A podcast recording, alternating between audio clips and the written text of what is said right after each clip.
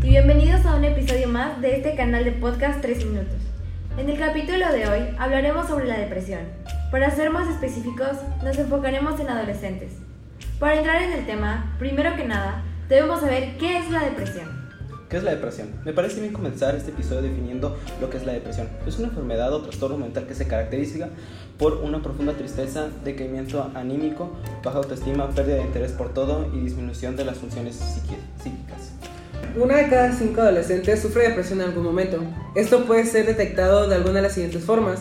Pueden ser problemas para dormir, cambio en los hábitos alimenticios, dificultad para concentrarse, problemas para tomar decisiones, desmejoramiento del rendimiento académico, comportamientos de alto riesgo, alejamiento de la familia y los amigos o incluso el consumo de bebidas alcohólicas o drogas. ¿Por qué se produce la depresión? Las causas de la depresión son variadas, pero la bioquímica puede ayudar a explicar algunos casos. Las personas deprimidas muestran niveles muy altos de una hormona llamada cortisol y de varios agentes químicos que actúan en el cerebro, como serotonina y dopamina. Estos niveles pueden estar elevados por motivos hereditarios, Explicaciones dadas al, origen familiar de la depresión son que reciban una visión triste del mundo o crecer en un ambiente que no es totalmente enriquecedor. Respecto a la depresión que no es causada por motivos familiares, las pérdidas emocionales muy profundas pueden causar cambios bioquímicos que impulsen la depresión. Esto puede provocar una enfermedad más adelante. Otros factores pueden ser la pérdida de un trabajo o la falta de adaptación a determinados cambios. A pesar de que no se sabe qué provoca la depresión, existen diversos factores identificados como desequilibrios de los neurotransmisores del cerebro.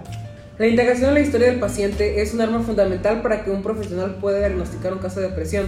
Una evaluación diagnóstica debe incluir un examen del estado mental para determinar si los patrones de habla, pensamiento o memoria se han afectado.